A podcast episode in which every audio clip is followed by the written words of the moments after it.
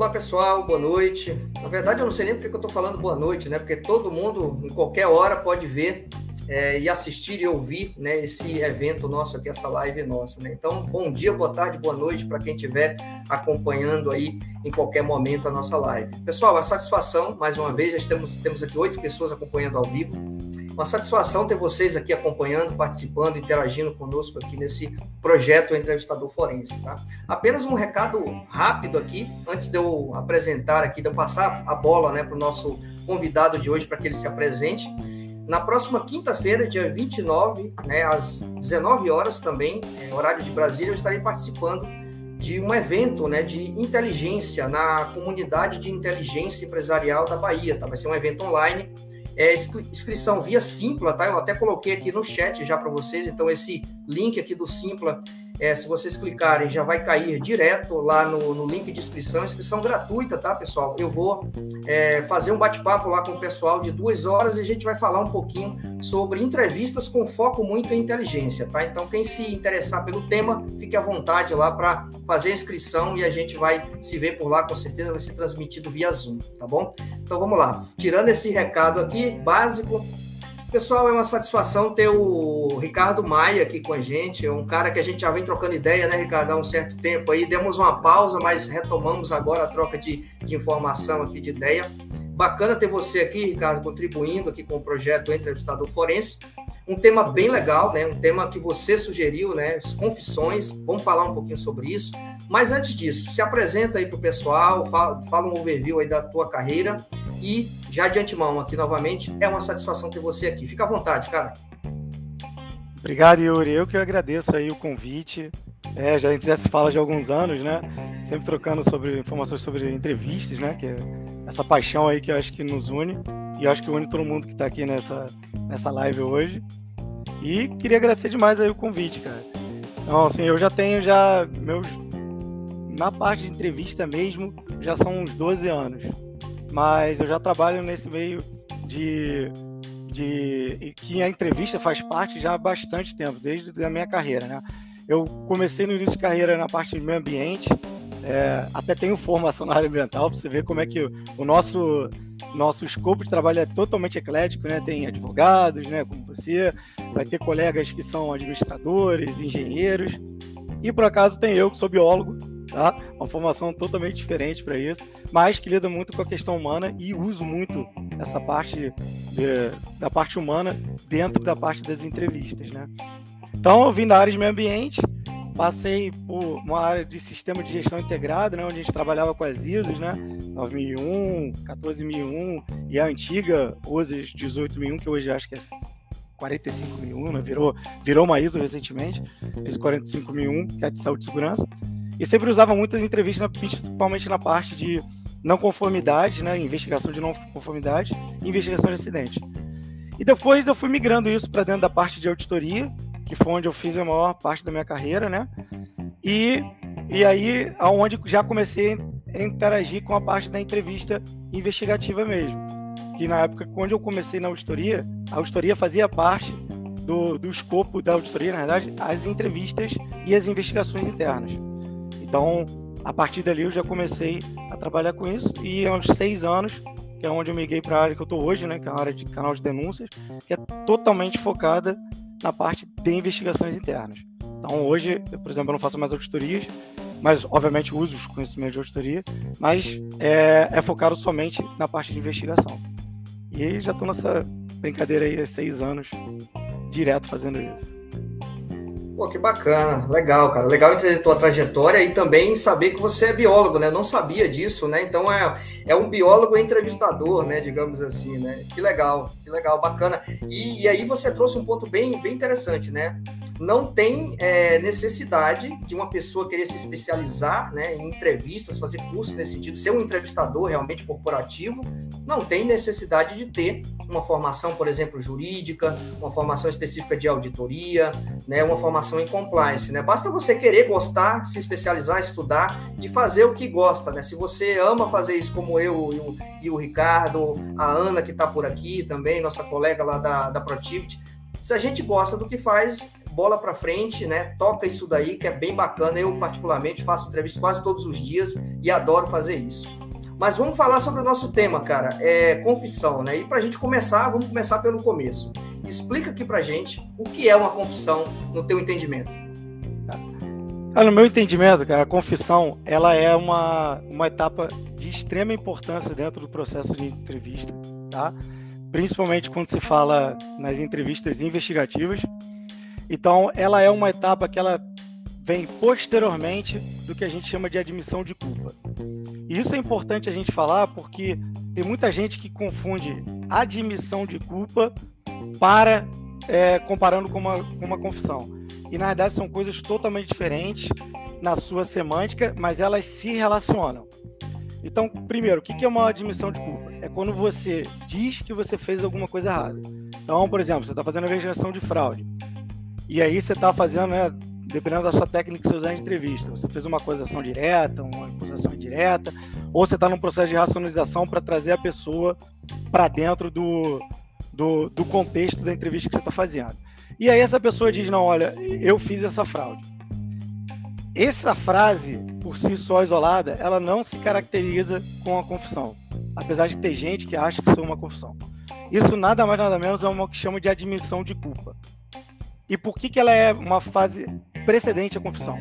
Porque em 99% dos casos, as, as, pessoas vão primeiro dizer que, fiz que fizeram uma coisa errada, para depois em si explicar o que, que elas fizeram errado. Então, a confissão, ela vai além de você admitir um ato errôneo que você cometeu, mas ele vai sim explicar como você fez. Então, basicamente é quando eu incorporo lá o que, o como, onde, quem, quantas vezes, o porquê também, explico porquê, é quando eu estou chegando em si na confissão. Então, esses elementos todos, eles têm que estar dentro dessa narrativa e quando eu estou falando de uma confissão por escrito, tem que estar na parte escrita também, tá? Porque senão não vai se caracterizar como uma confissão. Para vocês terem uma ideia, o, o, os grandes autores, que é o autor do, do, da, do manual que compõe a Associação Internacional dos Entrevistadores, que é essa certificação que eu tenho do CFI, ele, eles dois, né, o, o Rickland e o Zulawski, eles definem a, a confissão como uma formalização através de um registro escrito ou pode ser gravado, né? Ou seja, ele tem que ter um registro. Aí gravado pode ser áudio ou vídeo, que aí entra muito na questão do meio policial, tá? É, dos detalhes admitidos ou declarados durante uma entrevista ou durante um interrogatório.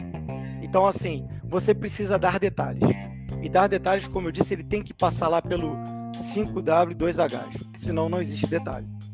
Então a confissão ela gera é, em cima dessas informações. E um simples dado de dizer eu fiz, eu cometi a fraude, ah, eu assediei fulano, não se trata de uma confissão em si, mas simplesmente uma, uma admissão de culpa.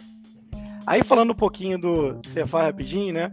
Que é essa certificação de entrevistador forense, da Associação Internacional dos Entrevistadores, eu queria é, aproveitar o momento para parabenizar a pegar o nome daquela, a Ana Faria, tá? Ana Faria foi a quinta brasileira, na verdade brasileira, né? Porque eram quatro homens e hoje é a primeira mulher a passar no CFI e foi a pessoa que passou depois de mim, porque eu passei primeiro em junho de 2020 e de lá para cá não tinha passado mais nenhum brasileiro.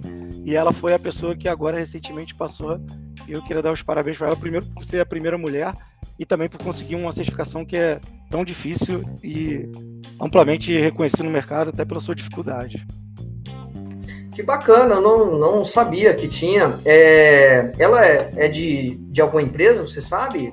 Sei, ela trabalha na Sheringham Williams. Ela ah, é ok, mas, mas, é no, mas é no Brasil. Isso. Ela tá na Latam, né? Ela toma conta latina, latino-americana, toda a área latino-americana.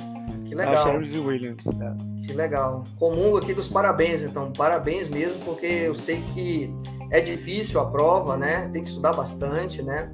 Eu cheguei a estudar uma época e parei, quem sabe eu retomo qualquer ano desse aí, porque tá no meu radar também essa certificação mais para frente. Não, pode fazer e eu acho que vale a pena pra caramba, não só pela diferenciação, mas principalmente para você que é um cara que é apaixonado por isso, cara. Então você já tem metade do caminho ganho. O resto é mais esforço mesmo e manda Exatamente. ver que você vai passar. Exatamente. Mas vamos lá, deixa eu dar uma alô aqui pra galera. Ó. Tem bastante gente aqui.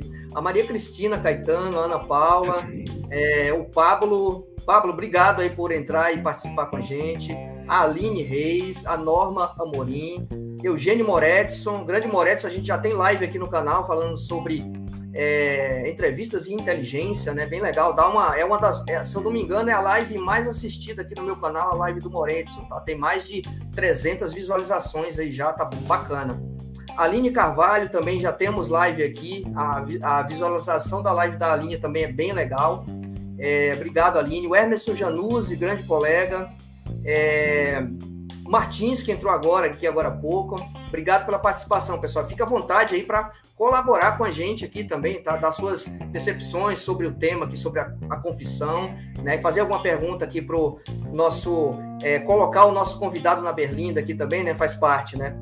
Mas vamos lá, vamos lá, Ricardo. Cara, é bacana esse contexto que você deu, mas me diz uma coisa: por que, que as pessoas confessam e o que leva as pessoas a confessarem? Fala aí pra gente. Perfeito. É, segundo a Associação Internacional de Entrevistadores, existem três grandes motivos por que, que as pessoas confessam. Tá? Então ela se baseia no primeiro motivo, que seria a verdade é conhecida. Então é aquele negócio assim: ah, o pessoal já sabe que eu fiz, eu não tenho escapatória. Então, isso é um gatilho para a pessoa fazer então a sua confissão. E o que é importante desses mecanismos, não só desse, é que a maioria das técnicas de entrevista, elas, se, elas vão focar exatamente nessas três partes. Nessas três partes que a gente vai conversar agora, por que, que as pessoas confessam. Então, primeiro, porque a verdade é conhecida. Então, estratégias de entrevistas muito comuns, principalmente, por exemplo, na Associação Internacional dos Entrevistadores. Eles falam muito de você falar do processo, de quem você é, de você ser um CFI, por exemplo, quando você for, de você dar suas credenciais para quê? Para você dar credibilidade naquela investigação que foi feita. Então ele entende que não é trazer as provas em si para mostrar para as pessoas, não é isso. Mas é por você demonstrar através de confiança e através da sua narrativa que, primeiro, a gente já sabe o que aconteceu, e aí, né, você conhece bem na fase acusatória, a gente inicia ela exatamente falando isso. Olha, a gente já passou toda a parte de explicação, de não sei o que. A gente já sabe o que você fez, agora a gente só quer saber o quê? O porquê você fez. E aí depois tem um motivo para a gente explicar por que a gente usa muito foco no porquê e tira o como, onde e deixa isso só para o final. Mas enfim, a gente deixa claro para o entrevistador o que a verdade a gente já sabe e a gente vai demonstrar para você que você já sabe. Só que sem mostrar provas, isso é o ideal, né? dentro de um que se chama de entrevista forense. A segunda parte, o entrevistado ele precisa ver que ele vai ter um benefício. Aí não é que assim, não é que precisa ter um ou outro. Às vezes um confessa porque ele sabe que já tem uma prova contra ele, que ele já não tem outra alternativa, a não ser dizer a verdade. Entretanto, vão ter pessoas que vão ser resistentes. E essas pessoas, dependendo do que a gente vai falar até depois dos mecanismos de confissão, eles só vão quebrar e só vão fazer a confissão é, mediante ver que tem uma vantagem em confessar. Então, a segunda razão por que as pessoas confessam é que elas veem uma vantagem para confessar. No meio criminal, isso é muito comum. De quê? Tentar diminuir a sua pena uma vez que você confessa um crime. Quando a gente fala no meio corporativo, você tem algumas formas de barganha. Uma, mudar a, a punição administrativa, ou seja, isso é uma coisa muito comum, né? Você que é consultor, né? Que faz entrevistas né? em nome de outros, é perguntar para o cliente falar o quê?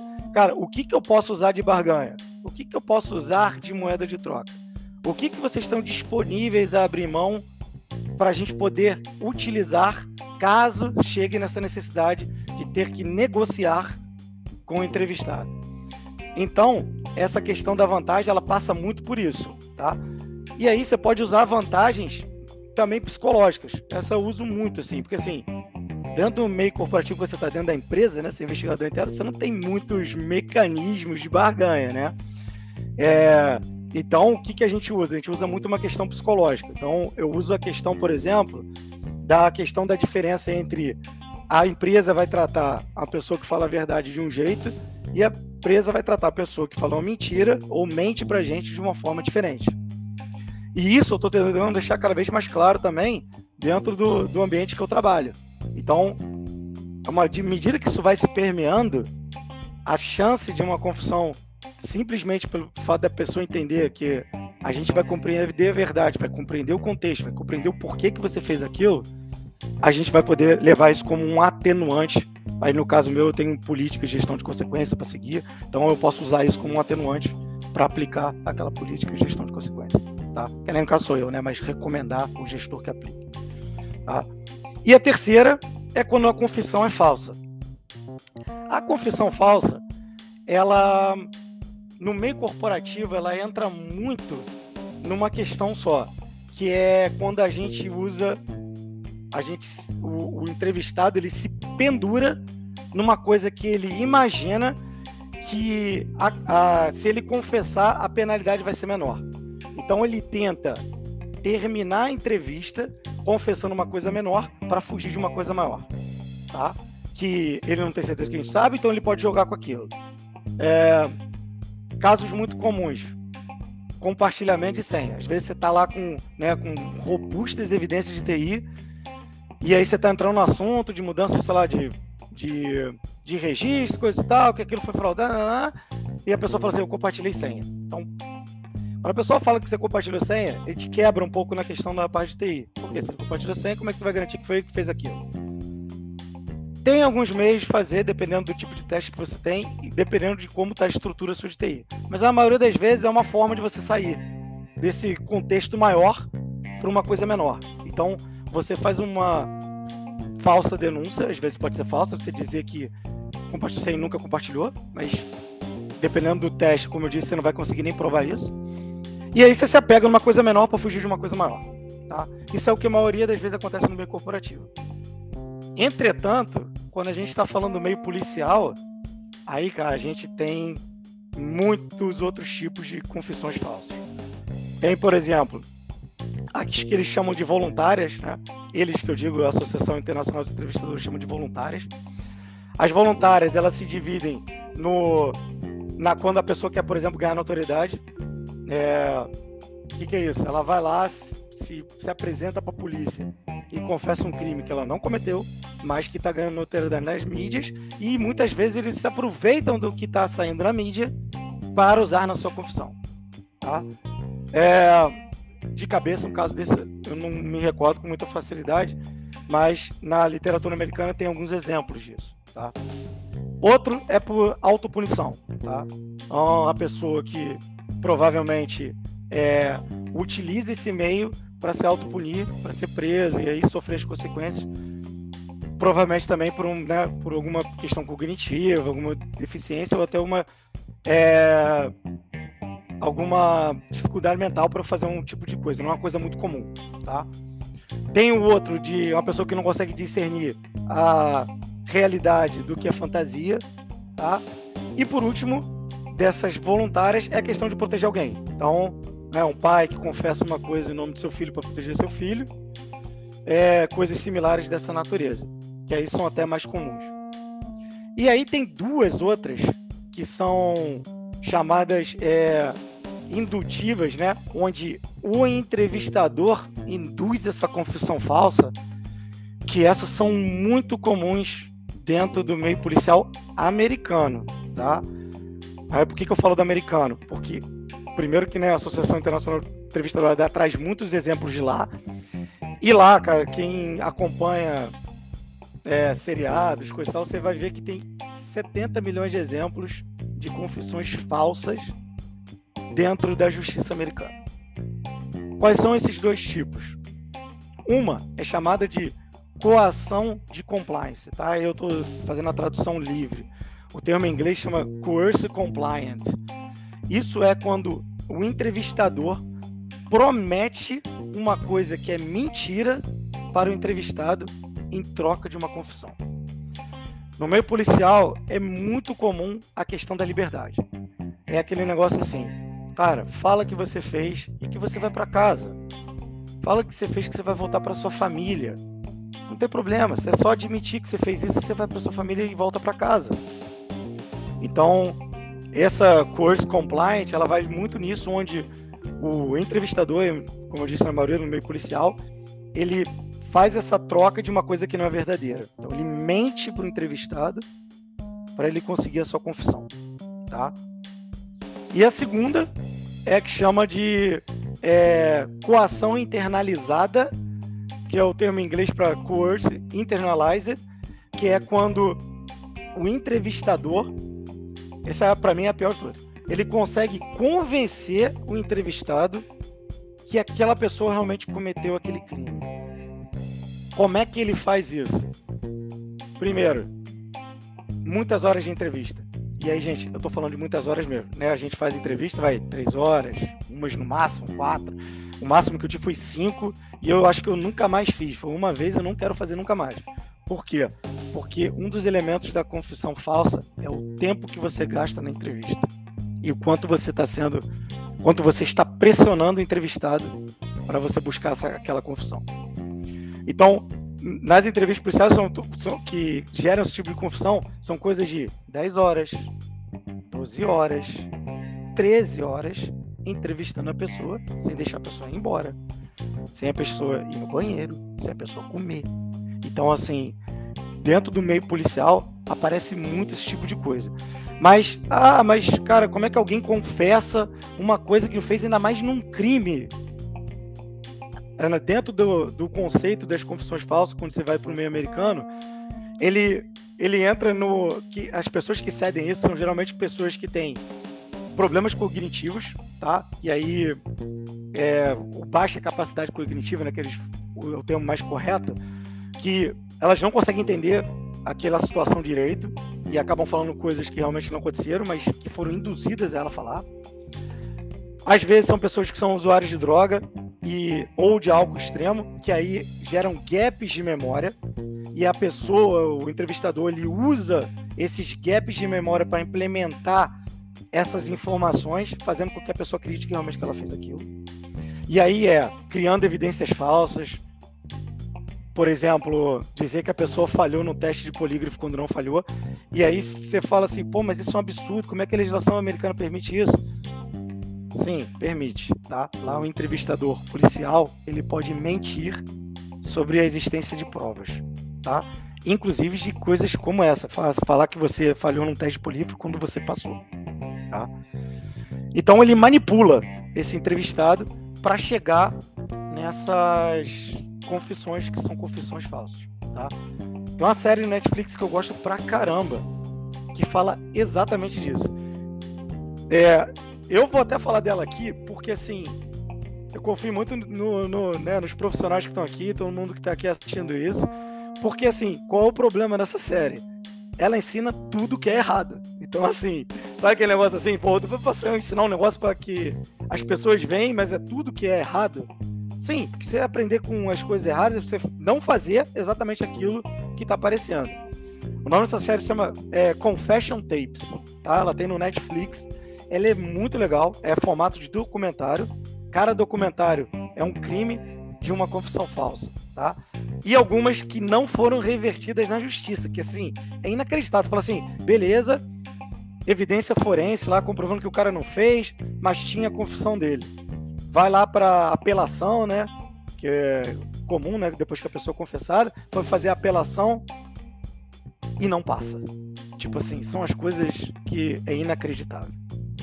Aí esses são, né? Por que, que as pessoas confessam?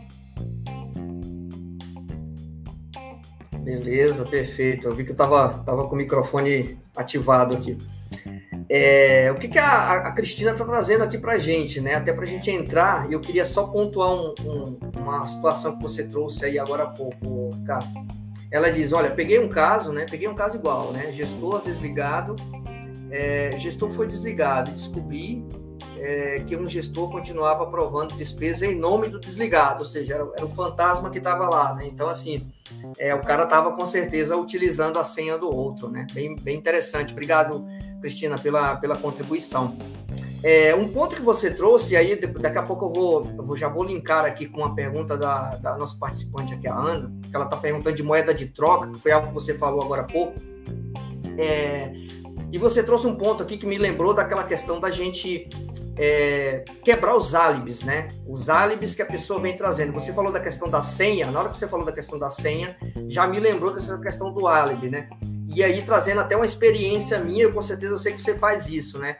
Quando a gente está entrevistando, eu procuro me municiar de situações que eu vejo que, o, que a pessoa, né, que o entrevistado, né, o investigado, ele pode usar isso como álibi. Então, já que a gente já vai estar tá estudando isso para quebrar esses álibis, por exemplo, ah, é, ele falou da senha, ah, mas eu emprestei minha senha. Então, a gente já consegue trazer uma narrativa ali para blindar isso, né, para quebrar esse argumento dele. E outros argumentos que ele vinha trazendo, no intuito até de fazer alguma objeção, de fazer alguma negação fraca ali, a gente vai conseguindo quebrar isso aos poucos, porque facilita até na hora que você que ele fizer, na verdade, essa primeira admissão de culpa, como você trouxe, né? Porque ele vê que não tem alternativas ali, porque você conseguiu quebrar tudo que ele vinha falando, né? Então, é mais ou menos isso, só para complementar um pouco a tua fala também, Ricardo. E trazendo não, aqui o e trazendo aqui o que a Ana colocou, né? Que é bem voltado a essa questão também que você colocou de da gente é, barganhar, né? Ter um tipo de moeda de troca com o nosso entrevistado, né? Deixa eu colocar aqui na tela para todo mundo ler também. A Ana coloca o seguinte: olha, falando em moeda de troca, o não cumprimento do acordo estabelecido pode impactar de forma negativa a imagem da empresa e do entrevistador. E aí ela complementa embaixo, né? Isso já aconteceu com você, Ricardo? Como garantir que isso não aconteça? É, legal essa pergunta. Obrigado, Ana. Muito boa pergunta. Obrigado, Ana. Então, não aconteceu comigo porque eu não uso é, esses elementos de uma forma com muita constância. Eu uso muito essa parte da psicologia, de dizer, olha, aquilo, porque assim, a gente tem um discurso inicial é, padrão nosso que a gente fala sobre três premissas, que eu acho que provavelmente deve ser o que o Yuri usa também, que a gente foi treinar em técnicas similares que é falar sobre a confidencialidade, a transparência e o livre consentimento. Quando eu falo da transparência, eu fico bastante tempo focado nesse tema, por quê? Porque é esse que eu vou usar para amarrar lá na frente. Então eu digo assim, olha, a gente vai testar a sua transparência. Eu vou te fazer perguntas que eu já sei a resposta. Eu peço que você seja transparente comigo. A empresa não tra trata diferente pessoas que mentem das pessoas que falam a verdade. Eu preciso que você tenha isso na, na sua consciência quando a gente começar a fazer essa entrevista. Então eu trago esses elementos muito claro e muito transparente. E o que você falou é o seguinte: você pode acabar com, com uma área de investigação se você não cumpre aquilo que você faz. Por quê? Porque aquela notícia vai se espalhar e aquilo vai denegrir a imagem da sua empresa, tanto quanto da equipe que está fazendo a sua investigação. Então, assim, tem uma regra que, que a gente usa e que é das maiorias das metodologias fala a mesma coisa. Não prometa nada que você não possa cumprir. Isso é básico, tá? Não prometa nada que você não possa cumprir. Isso é fato, tá? Você pode jogar com as informações? Pode. Pode deixar o entrevistado na dúvida do que, que você está dizendo? Pode. Você pode ser. Você pode usar as técnicas de evasão que eles vão usar para mentir. Você pode usar para você deixar ele achando que vai ter algum benefício? Pode, não tem nenhum problema, porque você não está prometendo nada.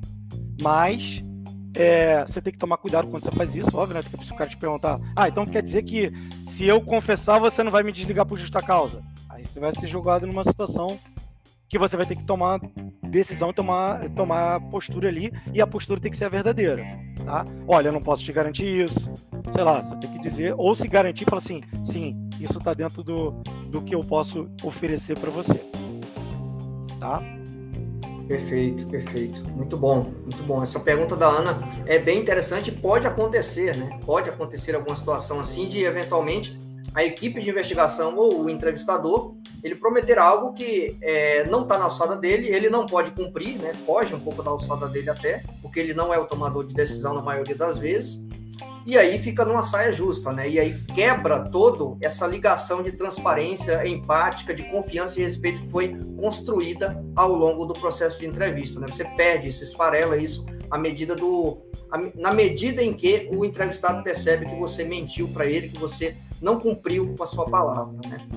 É, a Iana Castro está trazendo uma, uma pergunta aqui, e eu já vou emendar com uma que eu ia te fazer aqui também, tá, Ricardo? Então, é, o que, que a Iana traz aqui para gente? Ela coloca o seguinte: olha, após a admissão de culpa, como, é, como conduzir o entrevistado para o processo de confissão, né? Foi algo que você vem fazendo uma ligação desde o início do nosso bate-papo, né? E ela se casa bastante com a pergunta que eu ia te fazer aqui sobre os mecanismos da confissão, né? Então, o que são e como funcionam esses mecanismos? Perfeito. Então, segundo a Associação Internacional dos Entrevistadores, existem dois mecanismos. Uma é a pessoa vai tomar uma decisão racional ou a pessoa toma uma decisão emocional, tá? A decisão racional é quando a pessoa geralmente é aquele cara que é um fraudador nato, o cara sai daqui vai fazer lá. E segundo o Dan Ariely, que estuda né, sobre comportamento humano, 10% das pessoas no mundo são assim. São pessoas que são é, ruins por natureza. Tá? 80% das pessoas são pessoas que podem flutuar nas suas decisões éticas, né? Fazer uma coisa errada, fazer uma coisa certa, dependendo do dilema. Que aí, o que, que, é o dilema? É dependendo do peso que tem essa coisa de ruim para a pessoa, né? Porque isso varia de pessoa para pessoa, e também da racionalização que aquela pessoa tem em cima daquele ato errado, tá? Então, assim, é, então 80% das pessoas estão aí. E 10% são pessoas que são incorruptíveis. E assim, corruptíveis assim, são pessoas que não fazem errado, que, cara, são as pessoas que. O certinho, sabe o famoso certinho? São as pessoas certinhas. Então, voltando para esses mecanismos de confissão. A decisão racional é quando esse cara é esse cara metódico, esse cara que planejou a fraude, esse cara que faz isso pela ruindade que ele é. Tá? Esse cara não vai ter racionalização voltada para a família, aqueles discursos que você vai ter para, olha, pensa que isso pode aliviar o peso de você, vamos falar a verdade. Esse discurso não funciona com a decisão racional. O que, que funciona com a decisão racional? Com, quando o cara tem uma decisão racional para confissão? É a moeda de troca. Ou moeda de troca, ou ver a vantagem em confessar. Tá? E aí que eu volto lá para cima, né? A vantagem em confessar não necessariamente é uma moeda de troca, mas ele tem que ver o benefício.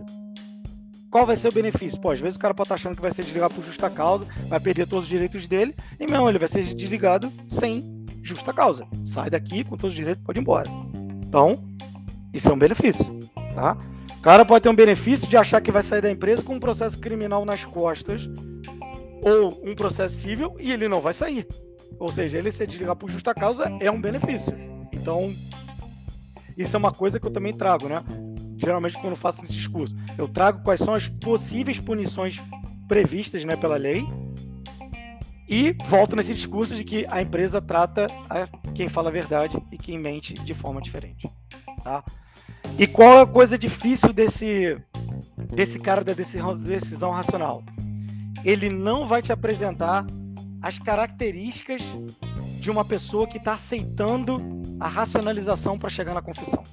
Porque existe essa transição entre, que é a pergunta que a Iana fez, entre o admitir a culpa e ela confessar. Então, essa transição, ela é, às vezes, difícil, às vezes ela não acontece, e ela para na admissão de culpa, e às vezes ela demora para acontecer. Tá? E esse cara que tem essa racionalização, primeiro, para chegar na admissão de culpa é difícil para caramba. Depois, para ele migrar para confissão, é mais difícil ainda. E esse cara não vai apresentar os sinais de submissão. O que, que são os sinais de submissão? São os sinais de quando a pessoa está aceitando aquela, aquela sua narrativa, né, que são as suas racionalizações, para levar ela a se abrir e a falar. E aí, o que, que é a posição de submissão? Clássica, que eu já vi mais de uma vez e é impressionante. Parece que é uma fotografia, você pode bater foto, 30 vão ser iguais à mesma postura. Cabeça para baixo, ombros protusos, né, que é aquele ombro para dentro, né, o ombro sai da posição para fora para dentro e corpo inclinado para frente. Que é a posição exatamente de submissão, quando você está submisso a alguma coisa. Por isso que chama de posição de submissão. Então essa cara de tristeza, de que tem um peso nas suas costas, é essa expressão que surge dentro do quando se fala de submissão. E aí quando a gente vai para a decisão emocional, é o cara que vai ser envolvido emocionalmente pela sua racionalização quando se envolve principalmente questões de família. Poxa, pensa só como a sua família tá. Pensa como você é, pensa que você pode reconstruir a sua história. Poxa, vamos, vamos tirar esse peso de cima de você. Ou seja, você leva ele para esse lado mais emocional. E aí esse lado ele é menos difícil, porque uma pessoa mais emocional ela tende né, a se abrir mais rápido. E, e ele vai apresentar esses sinais claros de submissão. Mas olha só, sinais claros de submissão não significa que você chegou lá e que vai conseguir a confissão. Tá? E nem admissão de culpa. Às vezes a, essa submissão ela surge até antes, na fase antes da admissão de culpa. Tá? Eu tive um caso que o cara entrou na submissão. É que assim, eu não, né, não tenho vídeo do negócio. Mas ele entrou certinho. Mão para dentro, é, trouxe a mão para dentro, entre as pernas, né? é, ombro prote é, se protegendo, né? Mão na, mão na genitália, né? Mão na genitália, né? É, protusão, é, é, pro, exatamente, corpo esticado, protusão, Sim. cabeça para baixo e tava assim, só que ele voltou. Até hoje eu não sei de como ele voltou e, e aí ele ligou, saiu e queria acabar e a gente acabou acabando, né? Terminando a entrevista. Mas, cara, posição clássica e ele voltou. Já tive uma outra situação também de, de uma menina ela fez a mesma coisa e ela voltou. E pior, ela era grande, cara. E ela fez uma coisa que eu não gosto de fazer, né? Quando você vai fazendo essa admissão de corpo, você vai se aproximando da pessoa, você tem todo um body language pra pessoa, né? Você aproximar, você dizer, olha, vamos lá, vamos falar a verdade. Cara, a menina levantou e ela era grande, ela era mais alta que eu. Ela tava sentada, só que ela, ela sentada, sabe aquela pessoa que senta muito ereta? O cara sentou assim e fez eu recuar. Aí eu falei, cara, perdi a entrevista. Então, assim, e perde mesmo, porque assim, depois dali não adiantou mais nada. Então, até admitindo, né? Fazendo confissões né, de erros, né? E assim, gente, todo mundo erra, não sou perfeito, né? Porque eu sou CFI, que eu sou infalível, como nenhum entrevistador é. Mas essas coisas surgem. Mas a, essa visão, e ela é importante você enxergar essa visão na submissão, que é a hora que você tem que começar a aproximar e tentar fazer a pessoa falar, tá? Então, a pergunta da Iana, né? Como é que você faz essa transição com a sua narrativa? E aí, por exemplo, dentro da Associação Internacional dos Entrevistadores, eles dizem que você tem que passar por um mínimo três racionalizações para a pessoa, para você encaixar aquela que cabe melhor para a pessoa, tá? Então você vai ter que dizer o que, que é racionalização, né? Primeiro, é a desculpa moral que a pessoa fez para fazer aquele ato. E como é que você sabe que encaixou? Cara, aí é observação do comportamento verbal, não verbal e paralinguístico. Então você vai ter que ter isso. E quando encaixar, você tem que segurar naquilo e aí você insiste, aí normalmente vem a, a posição de submissão na sequência. Mas a, basicamente, qual a técnica a gente usa? A pessoa admitiu? Poxa, beleza, obrigado por você ter admitido. Muito importante que você fez. Eu te garanto que você está sentindo melhor. Tarari, tarará, né? Você vai fazendo essa narrativa em cima dele, trazendo a pessoa de novo. Agora eu preciso que você me diga a coisa mais importante de toda essa história. Por que que isso aconteceu? E aí você começa pelo porquê. Por quê? Por, por que, que você começa pelo porquê? Porque o porquê é a justificativa dele. E é aí que ele vai se prender o quê? Na, na racionalização por que, que ele fez aquilo. Cara, eu fiz isso porque eu tava sem dinheiro e minha e minha mãe estava precisando de operar de câncer. Eu tive um caso uma vez que eu escutei isso. Um...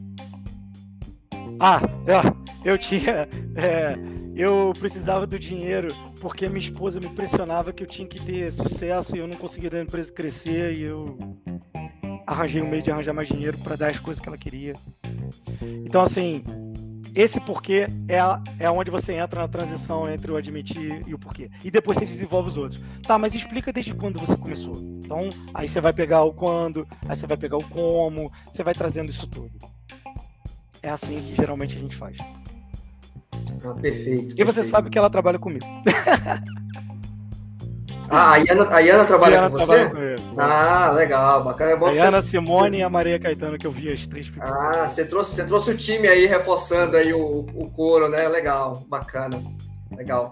O, o Moredson, ele está trazendo uma situação curiosa, né? Interessante aqui, né? Ele coloca o seguinte, ó.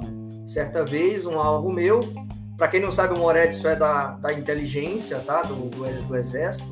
Conheço. É, após admitir culpa, ele pediu para ir no banheiro, subiu na tampa do sanitário e se jogou lá do quarto andar. Então o cara é, teve essa atitude aí, né? E o Moretti complementa. Depois dessa, né? nunca, mais, nunca mais realizou investigação no mundo corporativo. Pode acontecer, né? Pode acontecer.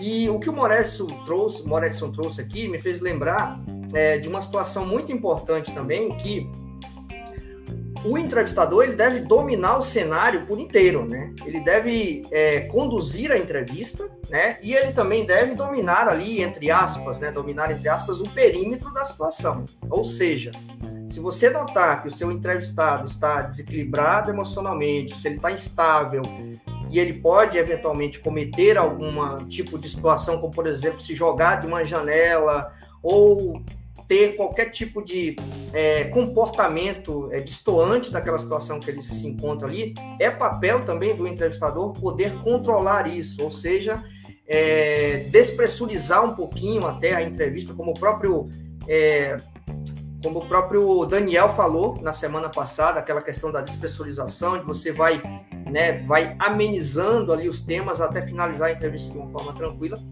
é, justamente para não ocorrer algumas situações. E podem ocorrer, tá? Além dessa do Moretti aqui, que ele está trazendo para a gente essa situação, eu, eu sei também de outros casos de acidentes, né? De pessoa querer realmente é, cometer um suicídio ali após uma entrevista. Então, pode ocorrer desse tipo de situação. E também é papel dos entrevistadores, no caso, né? Que entrevistas assim mais difíceis, um pouco mais críticas, é interessante até que tenham dois ali para um suportar o outro, para controlar aquele cenário como, como um inteiro, né? Então é bem bacana isso, né? E o entrevistador ele não, é, não só serve para fazer perguntas, né, mas sim para controlar o e principalmente aqui, pessoal, ele deve se importar com o entrevistado. Né? Não é porque a pessoa cometeu uma irregularidade, o Ricardo sabe bem disso. Não é porque ele cometeu uma irregularidade essa pessoa ela deve ser julgada, destratada, desrespeitada, né? Muito pelo contrário. E principalmente no setor corporativo isso não deve existir, né? Ricardo, se você quiser complementar essa questão aí, fica à vontade.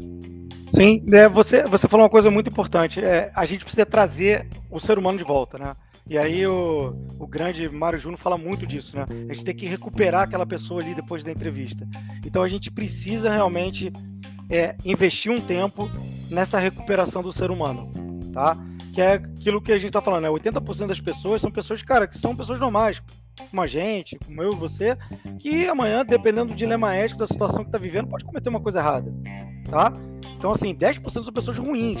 Então, assim, então, considerando isso aí de uma. levando extrapolando isso para a vida, então, assim, a maioria das pessoas que a gente vai cruzar não são pessoas ruins. São pessoas que, por algum motivo, fizeram coisas erradas.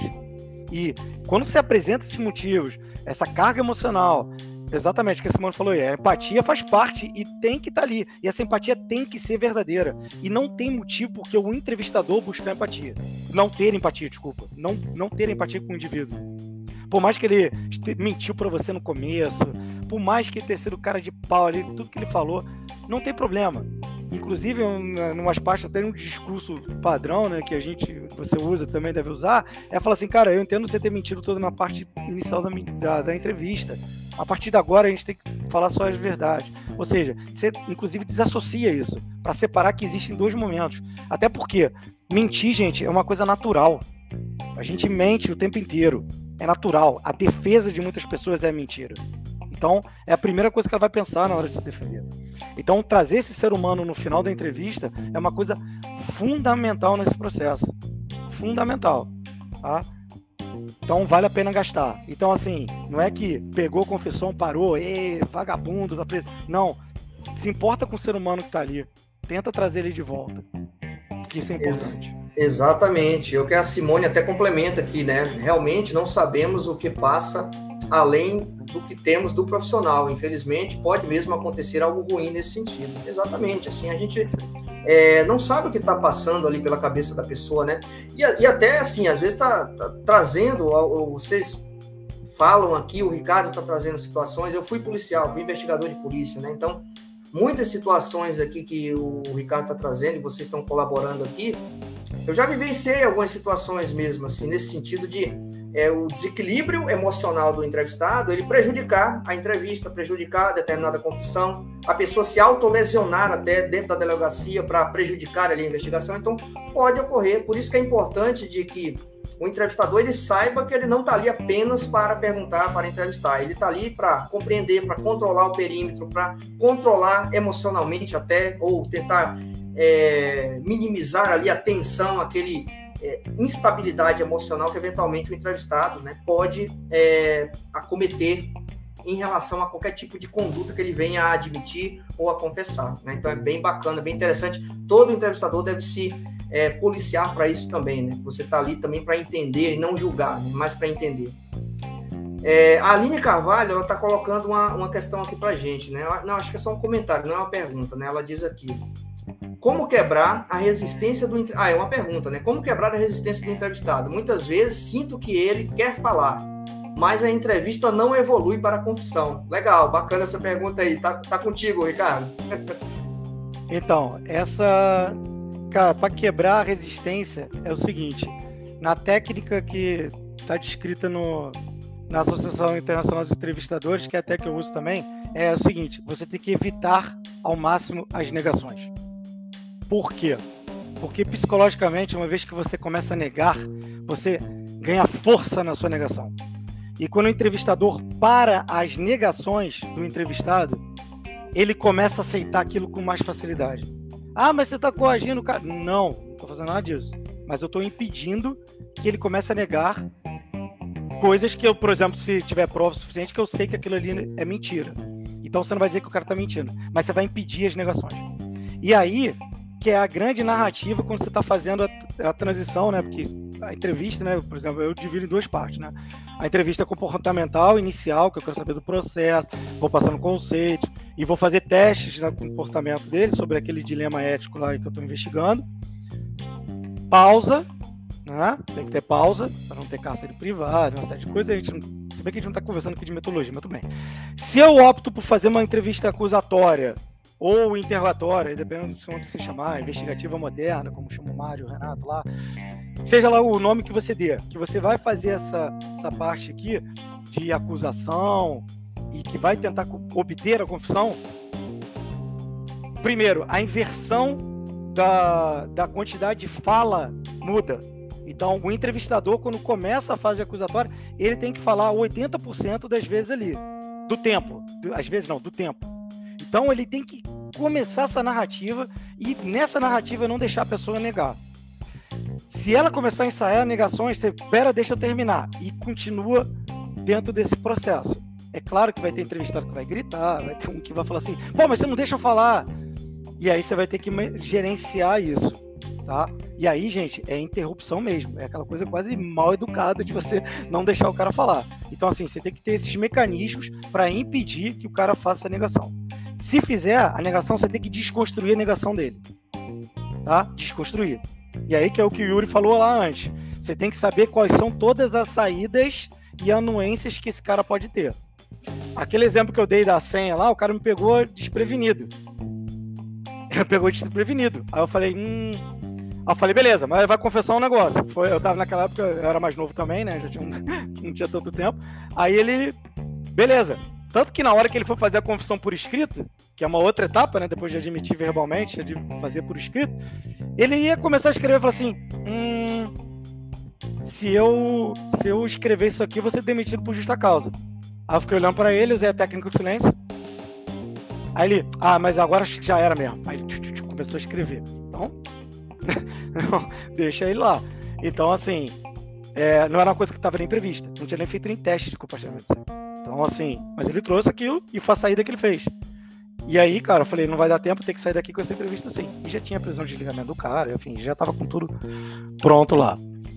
É, mas então, é, essa, essa, essa questão dessa narrativa depende do entrevistador. Então ele tem que parar as negações ou impedir que elas aconteçam. Impedir é a melhor saída. Tá? Essa é, é, o X da técnica. Exatamente. E você pode usar, Aline, aquela questão do, do, de quebrar álibis também, como a gente comentou no início. Né? Então, se você. Por isso que é importante fazer um dever de casa, até do próprio entrevistador ir raciocinando é, no sentido de, olha, se eu perguntar isso, o que, que ele pode me trazer para dar uma justificativa, para dar uma desculpa? E aí você né, já vai, no seu roteirinho ali de entrevista, já vai desconstruindo esses álibis, essas eventuais negações frágeis ali que ele pode trazer para você, porque te deixa mais forte ali no final para um eventual é, confirmação de evidências ou um confronto, digamos assim, tá? É, um ponto que o, que o Ricardo trouxe aqui, que eu, que eu sempre coloco, né, de de não ter interrupções, que é justamente assim, né? Quando eu começo a falar, e às vezes eu falo nesse ponto, né, que a gente está colocando ali é, as situações, que as situações realmente aconteceram, eu já chego a falar uns 10 minutos sem parar e a pessoa só me ouvindo, 10, 15 minutos, tá? Então, assim, o que que ocorre nesse, nesse momento? Pode acontecer do próprio entrevistado também ficar um pouco ansioso e querer te interromper. Mas é interessante de você brecar realmente esse, esse tempo ali, né? E o que geralmente eu utilizo, né? Até como dica, que talvez, é, possivelmente o Ricardo, ele, ele vai nessa mesma linha, né? Que eu, eu coloco o seguinte, eu coloco fulano, é, durante aqui, a gente está aqui há duas horas e pouco conversando, né? E eu estou te respeitando, estou te ouvindo com toda atenção, com todo cuidado, com todo carinho aqui. Então, nesse momento, eu peço que você me escute, me escute com bastante atenção, porque esse é um momento importante, decisivo para você aqui dentro da empresa e até fora da empresa. Então, escute o que eu estou falando, já já eu vou abrir a palavra para você e aí a gente vai evoluindo no assunto. É um discurso padrão que eu uso, funciona, tá, pessoal? Funciona muito bem, tá? Eu uso outras coisas também, mas é, geralmente é um discurso que eu engato assim, porque se a pessoa tentar me interromper, é algo que eu dou essa brecada e aí a pessoa já não interrompe mais, porque ela vai prestar atenção naquilo que eu estou falando, e é importante que ela preste atenção. Né? Então é basicamente isso que eu, que eu coloco. É... Beleza, vamos lá, Ricardo.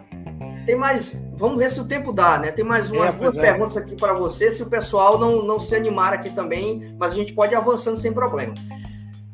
Um ponto muito interessante aqui. A gente está falando há quase uma hora de confissão. Mas por que é tão difícil confessar? Fala aí pra gente. Então, isso é uma coisa que veio da nossa criação, tá? Isso é uma coisa que o, o próprio Associação Internacional coloca lá, mas é uma coisa que eu vejo muito, principalmente na sociedade brasileira. Então, assim, isso eu me coloco porque eu vi a criação que eu fiz com meu filho e eu vi a criação que meus pais fizeram comigo e exatamente explica é, o motivo por que, que é tão difícil a gente confessar e falar que é uma coisa que a gente fez errado. E o fato que passa por isso é o fato que a gente é punido quando a gente fala a verdade. Então, quando você é criança, quebrou um vaso, tá? Tá, sei lá, só você em casa, quebrou um vaso. Aí o filho vem, mente, né? Pô, meu pai, foi o vento, não fui eu, coisa e tal. Meu filho, pô, fala a verdade, poxa, por favor, não tem problema. Aí começa a vir as mentiras né, de nós pais. Isso eu já fiz algum, muitas vezes com meu filho mais velho. Com a minha mais nova, eu já aprendi isso e graças a Deus estou me desconstruindo para dar uma formação diferente para ela. Meu filho, fala a verdade. Não tem problema mentir. Não, não tem problema. Não tem problema se você quebrou. Não pode. Eu quero que você me diga a verdade. Tá bom, pai. Eu fiz. Porra, que merda! Como é que você fez isso? Porra, falei 30 vezes para não tocar nesse vaso. Você vai ficar três meses sem jogar videogame. Como é que a gente cria numa situação dessa um indivíduo no futuro? Que falar a verdade é o quê? Cara, eu sou punido. E, cara, eu fiz isso 20 mil vezes, meu pai fez isso 20 mil vezes e me estimulou o quê? A mentir. Então a gente aprende a mentir desde pequeno. Tá? E aí eu falo, por exemplo, é, do Rio de Janeiro, né? Que eu sou do Rio, falando um pouco da cultura do Rio de Janeiro. Cara, o que, que é um malandro carioca, um malandrinho lá da Lapa? Meu irmão, é o cara que dá seu jeito, que dá seu somebody love e que faz o quê? Racionaliza, dizendo que é malandro, que não tá furando fila, que é uma coisa errada, que não tá, sei lá, ganhando ingresso de graça, que é errado que eles devia estar tá pagando. Então, assim, é isso, entendeu? Você constrói uma cultura onde racionalizar é uma coisa normal para fazer coisa errada, tá? E eu não digo só o carioca, mas o brasileiro é muito assim, de racionalizar coisas para fazer errado. E aí você estimula a mentira, né? Uma vez que você tem racionalizações para qualquer coisa, cara, você está estimulando. O que é racionalização?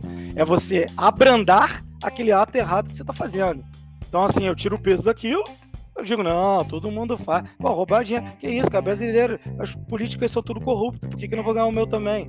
Assim, esse tipo de coisa está enraizado na nossa cultura.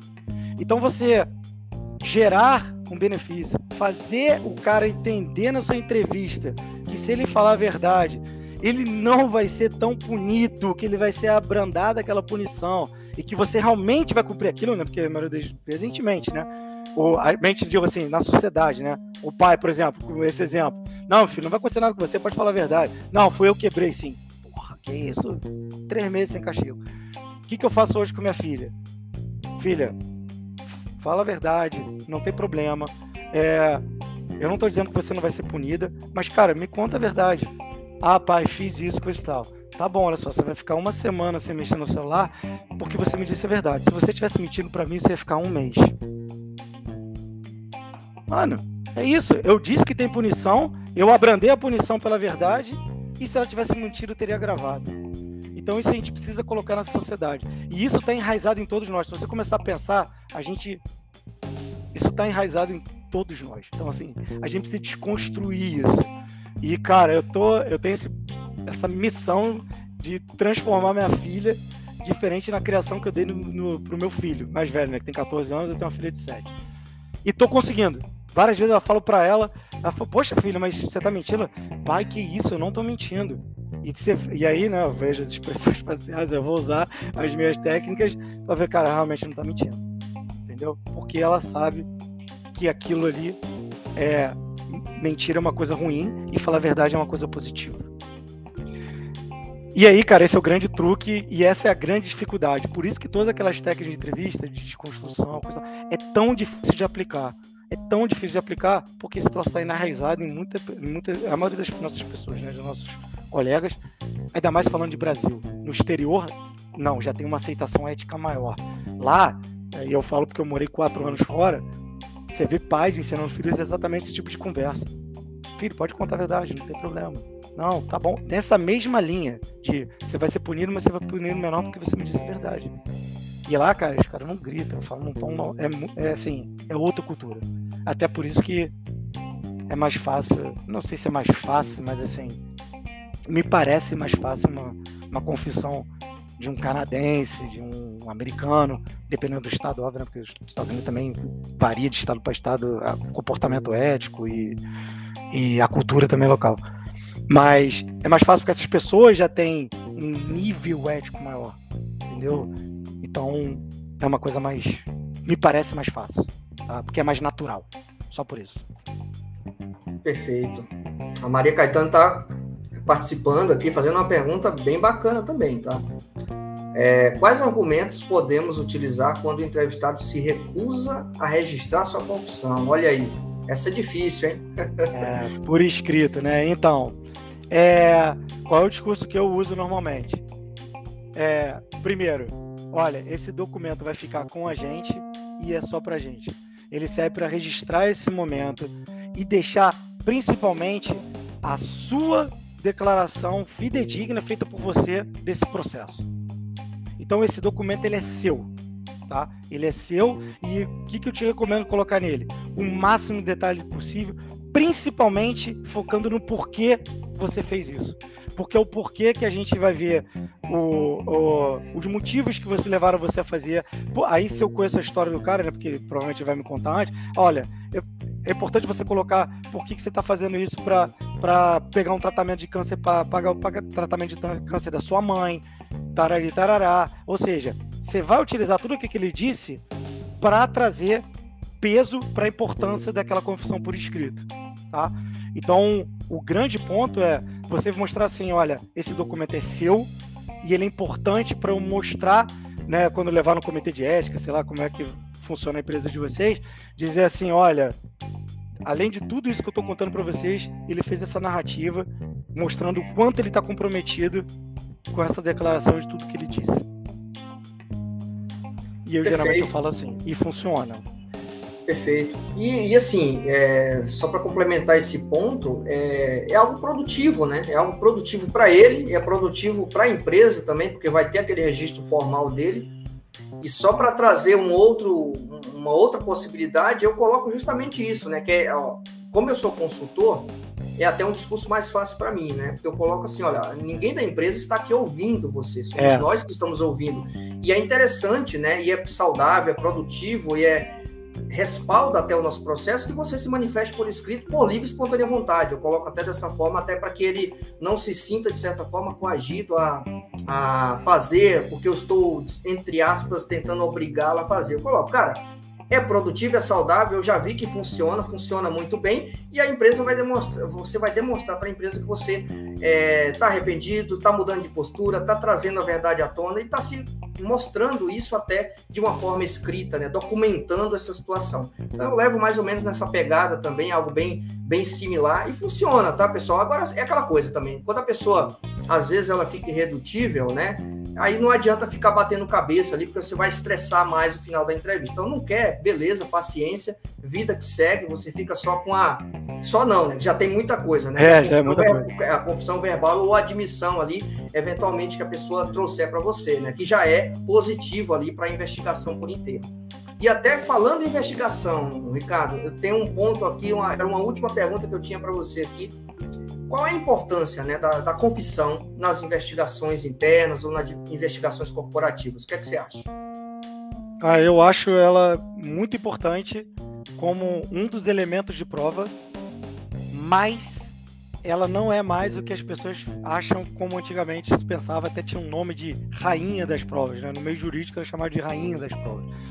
É, esse conceito ele não existe mais, tá? Então, assim, a confissão por si só, não conectada com outras evidências, com outras provas, ela não tem mais o peso que ela tinha antigamente, tá?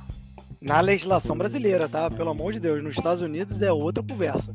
Lá, se você vê o Confession Tapes, que é uma coisa de entrevistas recentes, mas a legislação não mudou tanto, lá tem peso maior do que prova forense, quase. Tipo, são as coisas bizarras assim nesse nível. Mas na, no Brasil, não. Ela tem a sua importância, mas ela precisa estar conectada a outras evidências. Tá? E então, no meio judicial, ela tem esse poder de, de não ser a rainha das provas, e mas ela tem a sua importância na interpretação do juiz. Então, assim, ela às vezes é um, ela é um, um elemento convencedor grande e aí, gente, tem aquele negócio que a gente, quando você pergunta, pô, você que é advogado já sabe saber disso. Pergunta para um, um advogado, eu pergunto muito para os advogados da minha empresa, apesar de conhecer né, legislação, tem que estudar, faz parte do, de quem está nesse meio. Mas, pô, sempre peço pareceres do jurídico, coisa e tal. E muitas vezes com a conversa que vem, depende da cabeça do juiz. Uma coisa até que às vezes me irrita, depende da cabeça do juiz. Mas muitas vezes é verdade, depende da cabeça do juiz mesmo entendeu? E aí a, a confissão ela tem uma força na interpretação do juiz, tá? Mais do que às vezes o que ela está escrito na lei hoje, que ela tem esse peso muito menor do que ela tinha no passado, tá? Uma coisa que eu acho que tem que ser muito importante que a gente falar aqui, até para não estender tanto, né, e não atrapalhar tanto a questão do tempo, é ter uma frase, cara, do, do André Almeida, que é um dos CFAs, ele escreveu um livro também, recentemente, até tem um livro aqui atrás, é, sobre entrevistas, uma técnica que ele desenvolveu. Ele fala assim: tem uma frase, ele, ele botou uns bullets, assim, é muito legal, tipo, frases de efeito para cada capítulo. E tem um que ele fala da confissão que ele fala o seguinte: assim, ó, tem gente que nunca vai confessar. E isso, gente, tem que ser uma coisa que vocês têm que ter na mente também. Tá? Tem gente que nunca vai confessar. Então, assim, a obsessão pela confissão tem que se tomar cuidado para não se tornar uma coisa é, além do que você tem que fazer no seu trabalho, tá? Ou seja, você colocar uma pressão indevida, por mais que você tenha elementos de prova, você fala, cara, não é possível, esse cara confessar, já até mostrei prova, ele continua negando. Cara, tem gente que vai negar a vida inteira. Então, assim, não force, não extrapole esses limites, toma cuidado e tem esse conceito na mente de que tem gente que nunca vai confessar. Tá? Perfeito, muito bom. E a, a Maria Caetano, que colaborou bastante aqui com o nosso bate-papo, ela está trazendo um recado final aqui, né? É, é, a oportunidade, falando da confissão, né? A oportunidade dele contar a sua versão dos fatos e motivos, exatamente. Além de contar verbal, é dele se manifestar também por escrito, né? Como eu costumo Perfeito. dizer para os meus entrevistados.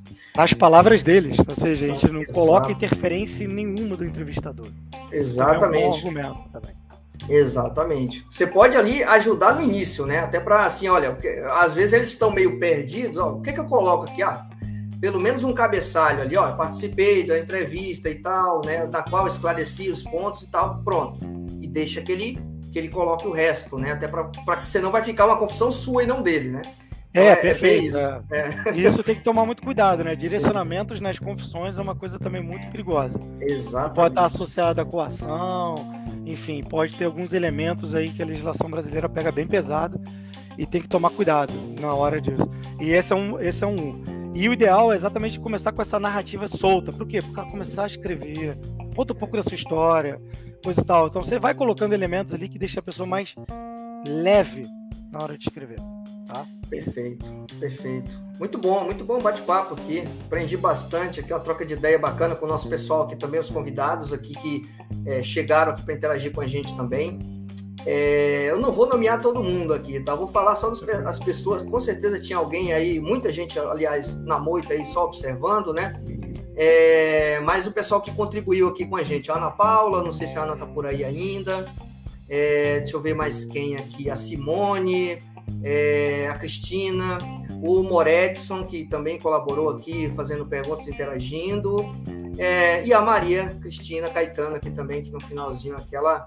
É, e a Iana também, ia acabar esquecendo. E de, os demais também já são figurinhas carimbadas aqui, né? A Aline, o, o, o Martins, o Gabriel chegou por último aqui, tá dando só os parabéns aí. É do teu time também, não? Também é. também, tá, tá com o time todo aí, tá com, chegou, chegou com um coro bacana aí, legal, bacana. Valeu. Ô, ô, Ricardo, cara, muito obrigado, tá, pela contribuir aí, trazer um pouco da tua experiência aí pra gente, né? Eu sempre aprendo aqui com todo mundo que, que, que eu trago aqui para trocar ideia, né? E eu sempre digo, não tem certo, não tem errado, né? O que funciona para um pode não funcionar para o outro e vice-versa, né? E a gente vai aprendendo cada vez mais aí nessa troca de ideias, tá? Então deixo aqui no final para você fazer suas considerações aí. De antemão, agradeço novamente a, sua participação. Ah, eu que agradeço o convite pô, e pode ter certeza que o aprendizado vem de todos os lados, né? É o que eu sempre digo, não existe um Deus sabedor de tudo, mas a sabedoria e o conhecimento ele vem de trocas. Então, se a gente não tiver trocas, cara, a gente não vai ter conhecimento. Então, eu que agradeço a oportunidade de poder conversar aí com você e com o pessoal. Obrigado, pessoal do meu time aí, Aline, Gabriel, Maria Caetano, Iana, Simone, e sei lá mais quem tá aí, que eu passei, passei pelos nomes aí que você falou. Obrigado por terem vindo. E ao pessoal também, é, que faz parte já aí, né, carimbado aí, pessoal carimbado aí do seu canal, que eu também já venho acompanhando. E, cara, eu acho que vale demais. E é um. É uma, é uma, uma oportunidade para todo mundo que está nesse meio, sabe? Para trocar ideia, para a gente se conhecer aqui também, mesmo que seja um chat, coisa e tal. E, cara, eu só agradeço essa oportunidade que para mim foi super bacana e foi muito legal. Curti demais. Obrigado beleza, mesmo. Beleza. Satisfação foi, foi minha e foi, foi nossa aqui, com toda certeza. Pessoal, só um recadinho rápido, tá? Daqui a 15 dias é, teremos mais uma live aqui no projeto Entrevistador Forense. Dessa vez eu vou mudar um pouquinho aqui o foco. Vou trazer uma expert aqui na área da saúde, tá? A gente vai falar de compliance na área da saúde, aqui é uma, uma grande amiga minha. É, nós vamos falar sobre, na verdade, ela vai falar, né? Eu vou contribuir aqui, dar, meu, dar os meus pitacos, mas a, a participação é toda dela, então a gente vai falar sobre compliance na área da saúde. Quem estiver ligado no tema, né, é bem importante aí, saúde é, é importante para todo mundo, para todas as empresas, então é um tema bem bacana também. E só para relembrar, é, eu coloquei aqui logo no início do chat, né? Quem, não, quem chegou depois, dá uma olhadinha. Tem o link do, do Simpla aqui, de um evento que eu vou participar, um seminário de inteligência, tá? Da comunidade de inteligência na Bahia. É na próxima quinta-feira, agora, daqui uma semana, tá? É gratuito, tá? E eu vou falar um pouquinho lá sobre entrevistas aqui, um pouco sobre o que eu e o Ricardo estávamos falando aqui, mas eu vou focar muito na questão de inteligência, tá? Então vai ser um bate-papo um pouquinho diferente lá. Vai ter um capitão é, também aqui do capitão do Paraná, né? O Bruno é, Nagata, ele vai fazer uma abordagem sobre análise criminal e predição, então vai ser bem legal. Eu vou trazer a questão de entrevista, ele vai trazer a questão de análise criminal e predição, então a gente vai fazer um bate-bola ali com certeza bem bacana. Agradeço a todos. É, Ricardo, foi uma satisfação e até a próxima, cara. Um abraço. Tchau, tchau. Valeu, gente. Tchau, tchau.